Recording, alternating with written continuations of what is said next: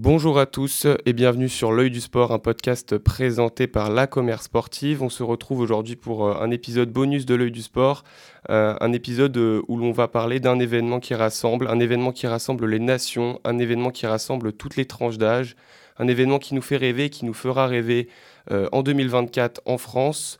Nous allons bien sûr parler des Jeux olympiques avec un invité qui a longtemps côtoyé cet événement et qui continue encore à le côtoyer un invité qui connaît les comtés sombres de cette compétition, mais surtout ses moments de joie et de festivité. Nelson Montfort est avec moi aujourd'hui. Bonjour Nelson. Bonjour Gaëtan, bonjour à vous tous.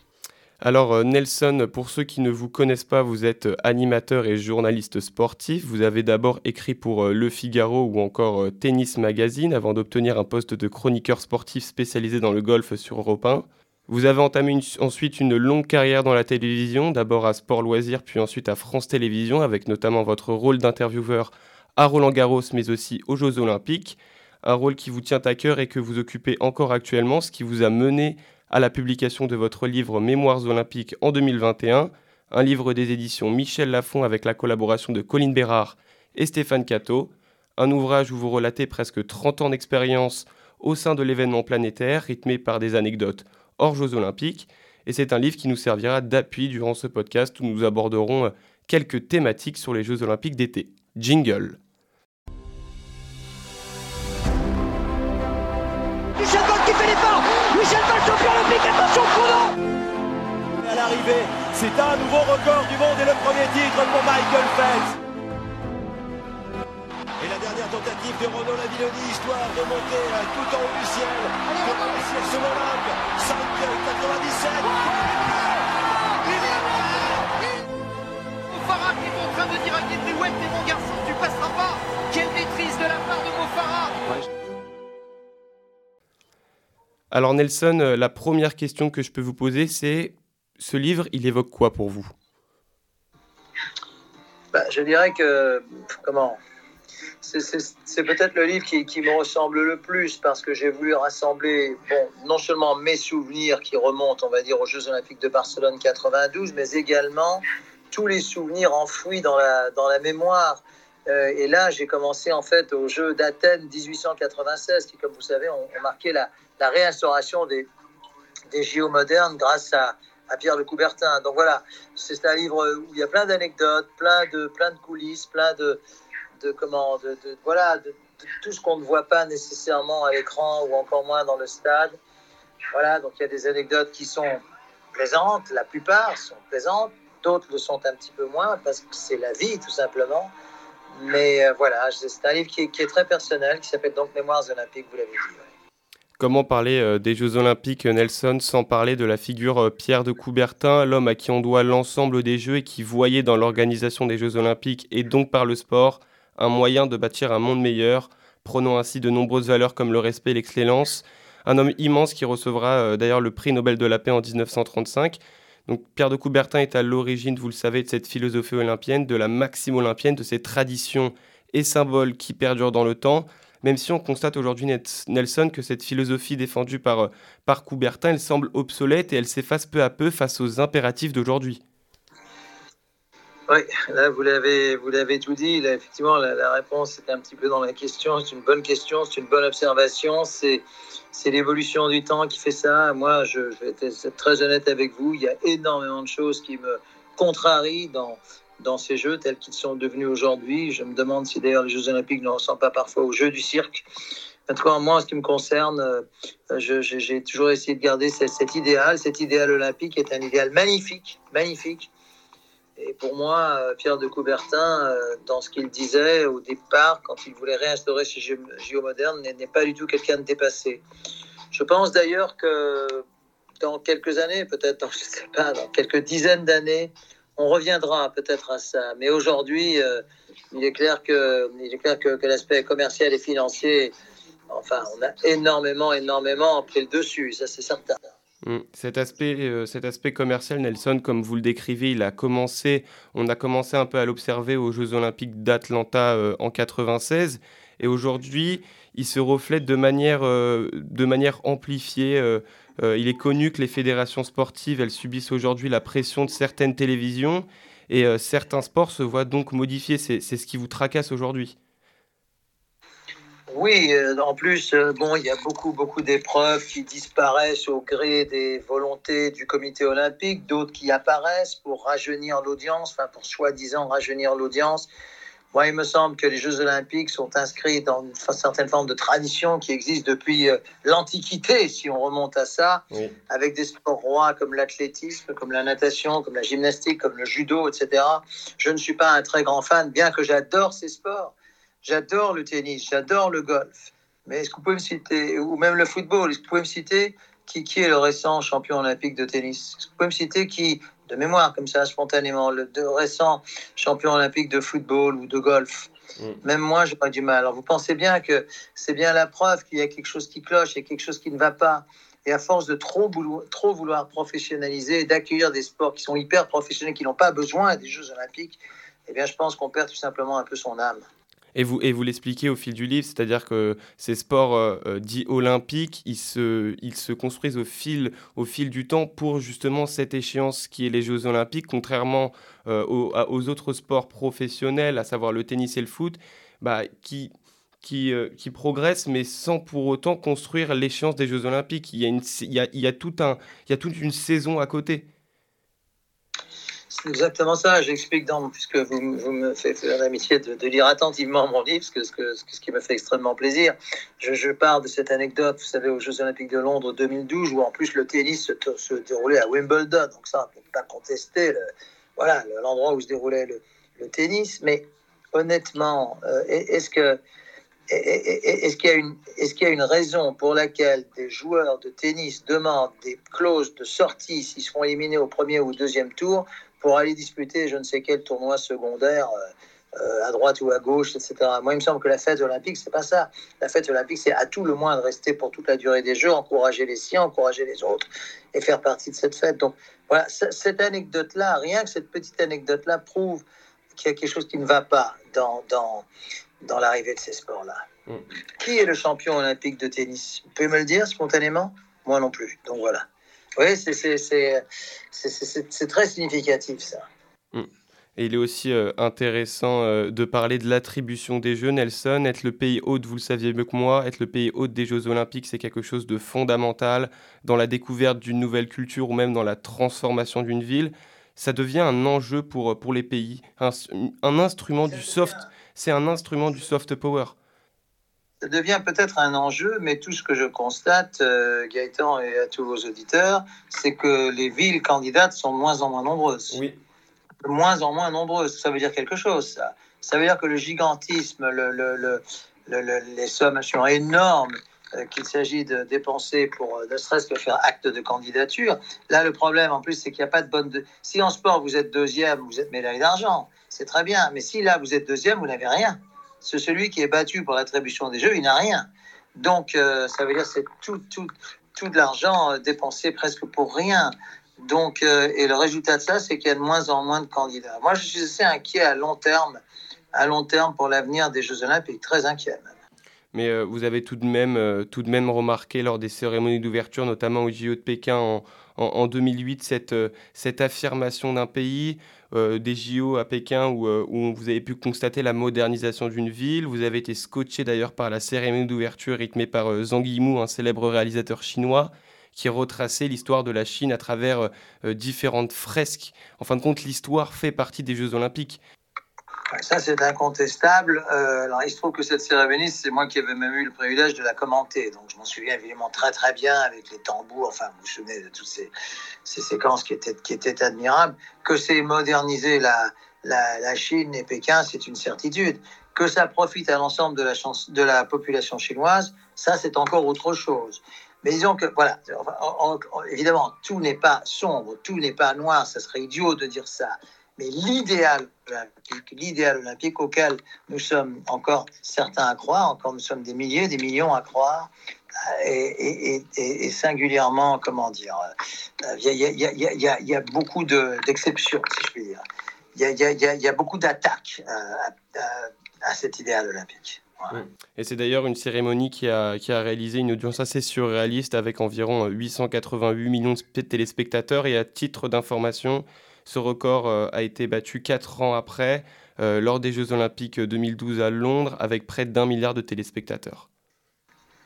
Ah ben, il est clair que les cérémonies, qu'elles soient d'ouverture, de clôture, voilà, rassemblent un, nombre absolument énorme de, de, de téléspectateurs dans le, dans le monde entier. Euh, celle de Pékin, évidemment, ne serait-ce qu'en Chine, avait euh, euh, comment, effectivement réuni la, moitié de la population, c'est-à-dire, comme vous venez de dire, 800 millions et quelques. Hmm. On va aborder une autre, une autre thématique des Jeux Olympiques, la place des médias, le rapport entre journalistes, sportifs, l'importance de savoir trouver l'entre-deux, rester sur l'admiration, ne cherchez pas à vous faire de copains, c'est ce que vous déclarez euh, dans Mémoires olympiques. Vous êtes donné au fil du temps, Nelson, euh, au fil de votre expérience, un rôle de consolateur avec les athlètes, un comportement naturel qui vous offre des moments magiques comme aux Jeux olympiques de 2012, après la victoire euh, aux 4 x 100 mètres de l'équipe de France. Un des relayeurs français, Yannick Agnel, vous glisse la chose suivante. Tu es comme notre cinquième relayeur. C'est des moments qui marquent oui, ben, c'est-à-dire qu'une fois qu'on entend ça, on se dit qu'on a bien fait de choisir ce métier. Je moi, c'est la plus belle, euh, enfin, je crois que c'est parmi les, plus belles choses qui m'aient jamais été dites. Et, ce qui m'avait fait plaisir, c'est qu'en plus, c'est qu'Yannick l'a dit euh, hors antenne, pas pour, pas que ça ait l'air d'être trop, euh, comment Pas trop prémédité. Voilà, voilà, c'est d'autant plus sincère et ouais, ça m'a, ça m'a énormément, énormément touché, énormément touché. Ouais. Hmm on l'a dit, essayez de trouver la bonne approche face à des athlètes euh, quelquefois méfiants des médias. Et vous donnez d'ailleurs un, très bon exemple, celui de Marin Silic, tennisman croate, qui après euh, sa victoire contre Richard Gasquet en Coupe Davis vous refuse l'interview. Ça témoigne ici, donc comme je l'ai dit, d'une certaine méfiance, mais également l'influence du coach euh, sur les faits et gestes de son athlète. Oui, c'est-à-dire que le coach était juste le coach ou le manager, je, ne sais plus, était, assis parce que je me disais mais comment est-ce qu'il peut dire, parce qu'il était sur le cours, comment est-ce qu'il peut dire J'ai entendu quelque chose que vous avez dit. En plus, en l'occurrence, c'est pas moi qui l'avais dit, c'était notre commentateur. Ce que j'ignorais, parce que j'ai pas non plus les oreillettes pendant un match de 4 heures. Et donc, donc là, je, tombais des nues, si vous voulez. Et comme, bon, après, euh, euh, après, bon, il s'en était expliqué, soi-disant, je sais pas, il y avait eu un commentaire un peu maladroit, je ne sais plus exactement quels étaient les détails. Mais bon, après, le lendemain, il s'était un peu calmé, il avait fini par, par répondre. Mais, euh, mais pourquoi cette méfiance euh, Les médias sont à de nombreuses reprises voilà, responsables de la pression insurmontable que visent des athlètes, un rôle que vous définissez de croque-mort, prêt à idolâtrer un champion un jour et à le descendre le jour suivant. On peut aussi évoquer la question de la starisation, euh, euh, aussi en évoquant Laure Manodou ou aussi en évoquant euh, Tony Yoka. C'est quelque chose de délicat que... C'est extrêmement vrai et il y, a, comment? Il y, a trois mots, il y, a trois mots qui commencent par la lettre L qui caractérisent une certaine presse. Je dis bien une certaine presse. je ne veux évidemment pas du tout mettre tout le monde dans le même panier, ça, cela va de soi. moi, je connais des, des journalistes admirables, des confrères adorables, pleins d'éthique, de gentillesse, de probité et autres. Mais ces trois mots qui sont euh, lèche, lâche, lynche, c'est pas très joli. Hein. c'est pas très joli. Dans cet ordre, évidemment, euh, caractérise une certaine presse. Et d'ailleurs, euh, comment dire, nous sommes des agneaux par rapport à, certains de nos confrères britanniques. Mais franchement, des agneaux. Euh, moi, je sais comment fonctionne la presse populaire anglaise, qui, est terrible. Donc, euh, donc voilà, moi, je, sais que le soir, je peux me regarder, ou le matin, je peux me regarder dans la glace. J'ai toujours fait ce métier honnêtement, avec probité, avec, euh, voilà, avec respect, et effectivement en évitant, comme on le disait il y a quelques minutes, toute forme de copinage. Voilà. Mhm. On a parlé de ce rapport entre journaliste et athlète. Si vous deviez, Nelson, donner un athlète qui vous a marqué durant toutes ces éditions des Jeux Olympiques, ça serait qui? Je dirais que j'ai quand même eu la chance d'accompagner la, la, carrière de d'Usain Bolt quand même pendant, euh, pendant toutes ces médailles d'or olympiques, celle de Carl Lewis qui a été un peu mon, porte-bonheur dès le départ, dès, les Jeux olympiques de Barcelone 92, que j'ai retrouvé à Atlanta 96. Je dirais voilà, que, ces deux athlètes-là ont été mes talismans porte-bonheur, ça c'est certain. En parlant d'une autre figure euh, euh, des Jeux Olympiques, euh, on, est obligé de citer, de citer la figure Michael Phelps. Oui, mais alors Michael Phelps, justement, j'en parle dans le livre, lui, justement, je trouve, réunit, hélas, un certain. Bon, c'est un nageur Ivan, c'est le plus grand nageur sans doute du, de l'histoire. Mais il réunit un certain nombre de, clichés que je n'aime pas du tout, à savoir qu'il ne répond que à la télévision américaine. Jamais il ne, il ne daigne parler à, voilà, aux, confrères européens, etc. Et ça, je n'aime pas. Je, je n'aime pas du tout cette attitude. Donc voilà, je suis bien obligé de dire que le nageur et l'athlète sont grands l'homme, euh, en tout cas, de ce que j'ai pu en témoigner, l'est un peu moins. Mm. En n'acceptant pas de parler, en baissant la tête sans un regard. Pour moi, ce n'est pas, euh, ce n'est pas bien, ce n'est pas sain, c'est pas bien. Mm. Au-delà, euh, au-delà cette, cette petite ignorance qu'il fait pour, pour les autres médias, pour ceux qui nous écoutent, voilà, Michael Phelps, c'est, c'est, une, légende des Jeux Olympiques, l'un des plus, des plus grands athlètes. Euh, notamment euh, Pékin en 2008, c'est les Jeux les plus prolifiques pour le nageur américain avec 8 médailles dont 7 euh, titres olympiques. Et ce qui était surtout impressionnant chez lui, c'était sa longévité, cette capacité à être au sommet à chaque grande échéance. Oui, c'est vrai, c'est vrai, spécialement préparé pour. ça, c'est la, mentalité américaine. Et The Olympics, c'est vraiment c'est ce qui compte pour eux. Je dirais même presque que c'est la seule chose qui compte tout ce qui est championnat du monde, etc., passe au second plan. Mais les Olympics, ça, ils adorent. Et en général, ils sont prêts. Mm. Les Jeux Olympiques, euh, c'est aussi euh, de nombreux combats pour euh, l'égalité, notamment la place de la femme dans les Jeux Olympiques. C'est lors de la deuxième édition des Jeux Olympiques, donc à Paris en 1900, qu'on note la première participation des femmes. Au fil du temps, la jante féminine a pris une place de plus en plus importante au sein des Jeux Olympiques. L'équitation est d'ailleurs une discipline qui a euh, largement participé à cette évolution. Oui, elle, y a d'autant plus participé qu'à ma connaissance, l'équitation est le seul sport où les hommes et les femmes sont dans la même compétition, sont totalement à égalité. Où les femmes, où les femmes euh, dament souvent le pion aux hommes. Euh, cavalières françaises comme Pénélope Le Prévost, que vous connaissez probablement, est quand même médaille d'or du concours par équipe de Rio en compagnie de trois de ses camarades masculins. Hmm. Paris a annoncé d'ailleurs une édition euh, paritaire pour 2024, une édition qui fera contraste avec les premières de l'histoire où, où la femme n'avait tout simplement pas sa place. On a parlé de l'importance de l'équitation dans ce combat, mais euh, Alice Milia est, une figure euh, aussi importante de cette lutte paritaire, Nelson. Vous savez, si on commence à, chercher, il y a beaucoup, beaucoup d'athlètes féminines qui sont des, des véritables exemples.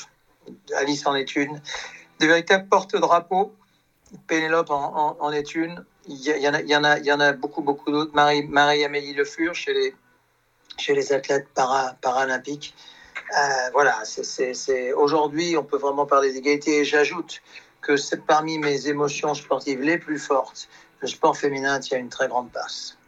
On a parlé de, la place de la femme aux Jeux Olympiques. Euh, il y a aussi ce combat pour la diversité ethnique. Ça, en ce qui euh, concerne les Jeux Olympiques, là, je pense qu'on peut absolument rien dire, puisque les Jeux Olympiques offrent sur la piste le plus bel arc-en-ciel qui soit. Oui, L'athlétisme est vraiment le sport le plus universel qui soit. Mhm. Et euh, s'il y a une euh, caractéristique qu'on ne peut pas enlever aux Jeux Olympiques, c'est celle-là. Et depuis toujours, pas seulement depuis quelques années, depuis, depuis toujours. Euh, on va faire un rapide retour euh, sur la formulation de vos voeux en fin de livre, Nelson. Ouvrez les guillemets, puisse celle-ci revenir à un peu plus d'humanité et de simplicité sans traitement de faveur pour les, sportifs superstars, ni pour les accompagnateurs et autres dirigeants puissants. Ce sont les petites gouttes, dit-on, qui font un océan. Vous, vous évoquez le fait d'avoir des jeux avec plus de simplicité, plus de naturel. Mais est-ce pas trop tard? Et c'est justement le sujet, euh, on revient sur le sujet du début de podcast je, crois que j'ai toujours été un petit peu, un petit peu idéaliste. C'est sans doute la raison pour laquelle le, grand public semble, semble m'apprécier. Euh, j'ai toujours eu une, forme, d'idéal que ça pouvait être que la société, la vie, le sport en fait partie, mais comme plein d'autres secteurs, pouvait être peut-être un petit peu meilleur que ce qu'il ne présente. Et euh, effectivement, euh, moi, si vous voulez, quand je vois des athlètes qui ne sont pas du tout traités à égalité. Quand je vois des athlètes qui sont au village olympique et d'autres qui descendent dans des hôtels de luxe, quand je vois des, athlètes qui se font prendre en photo avec d'autres, alors que pour moi, ils sont leur strict égaux, leur strict égaux, en tout cas l'espace de 15 jours, de 18 jours, euh, tout ça ne me plaît pas, si vous voulez. Donc, euh, voilà, je ne sais pas si ce sont des, gouttes d'eau, mais en tout cas, moi, vous le sentez certainement au ton de cet entretien, moi, ma, ma sympathie et mon premier regard se dirigent plutôt vers ces gens-là que vers les multimilliardaires du sport qui n'ont pas besoin des Jeux Olympiques en réalité. Mm. C'est ça surtout. Mm. Il y a des athlètes, le tir à l'arc, il y a tellement de la voile, il y a tellement, tellement de, dont les Jeux constituent vraiment le graal d'une carrière, voire même d'une vie. Et ces gens-là ne peuvent pas, je trouve, côtoyer des, des milliardaires du sport qui traitent ça à la légère et qui demandent des inscriptions dans un autre tournoi s'ils se font éliminer dans les deux premiers tours des Jeux Olympiques. Et on va, on va terminer justement sur euh, l'horizon 2024. La frustration de l'accueil des Jeux en 2012 euh, s'efface pour laisser place à un événement grandiose dans l'Hexagone. Nelson, j'imagine que vous êtes impatient d'enfiler le, costume de gala et d'entamer cette 30e édition des Jeux modernes tout est réuni pour que ce soit, pour que ce soit un succès. Déjà, il y, a il y a plusieurs anniversaires. Vous venez de le dire, 30e anniversaire, c'est un chiffre rond. Le second anniversaire, peut-être le plus important de tous, c'est 100 ans depuis Paris 1924 jusqu'à Paris 2024. Voilà, donc il y, a, énormément de choses qui font que il faut que ces Jeux soient une réussite. Le seront-ils? Je ne sais pas. En tout cas, il y a une chose qui est sûre, c'est que la réussite des Jeux dépasse très largement le nombre de médailles obtenues par la France. Je dirais que c'est presque un détail c'est important, mais c'est un détail par rapport à, à, tout ce dont nous sommes en train de parler, qu'il faut qu'il y ait un accueil chaleureux, il ne faut pas qu'il y ait de violence, il ne faut pas qu'il y ait de, de, de, de, vol, il faut pas qu'il y ait de, il faut, faut pas qu'il y ait hooliganisme, il faut pas qu'il y ait tout ça. Il ne faut pas qu'il y ait ce qui s'est passé l'an dernier au Stade de France pour la finale de la Champions League avec euh, Liverpool et Real de Madrid. Il ne faut pas qu'il y ait tout ça. Il faut que ce soit chaleureux, convivial, amical et fraternel. Et croyez-moi, ce ne sont pas des mots. Vous le sentez au ton de ma voix. C'est ce que je souhaite par-dessus tout. Eh bien, euh, c'est sur ces mots que euh, va se conclure ce podcast spécial Jeux Olympiques. Merci d'avoir participé à ce podcast, Nelson Montfort. Avec grand plaisir. je vous rappelle à ceux qui nous écoutent que le livre Mémoires olympiques de Nelson Montfort est bien sûr disponible en Amazon, dans les FNAC. voilà, un livre, un livre passionnant qui, qui retrace beaucoup d'histoires, beaucoup d'anecdotes on, sent la passion dans ce livre, donc euh, je vous le conseille. Et euh, je vous dis à bientôt pour un nouvel épisode de l'œil du sport.